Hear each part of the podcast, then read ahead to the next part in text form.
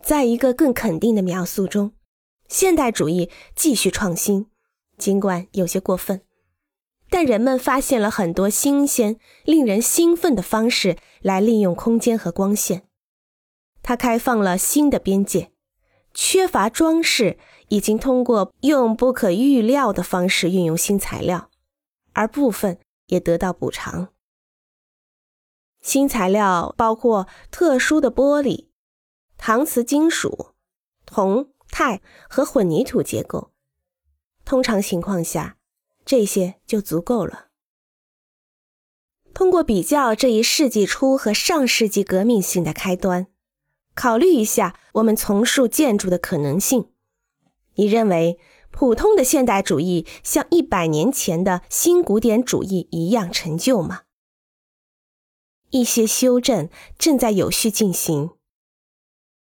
一、改变态度来促进街道中的和谐，而不是不一致；二、重视合成比例，而不是赞美蓬乱、新奇和刺耳；三、支持装饰艺术和街景花园，而不是践踏或者与他们竞争，或者只是嘲笑他们，就像我有时在学校演讲中所听到的那样；四。用全球性的方式进行本地性的活动，采用或者接受有用的地区传统和术语，而不是为了他自己的原因而被赞美革新。工业和思想的数字全球化能够证明国际体系是正当的，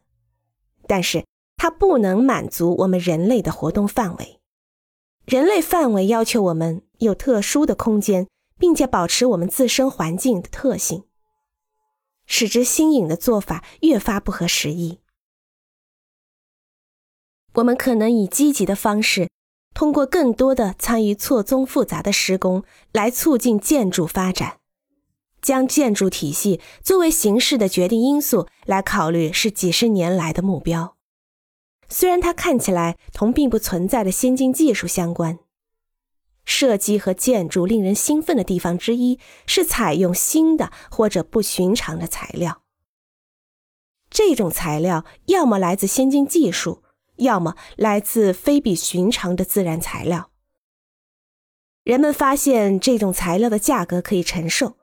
就像一块特别的石头、合适的玻璃制品或者新的建设技术。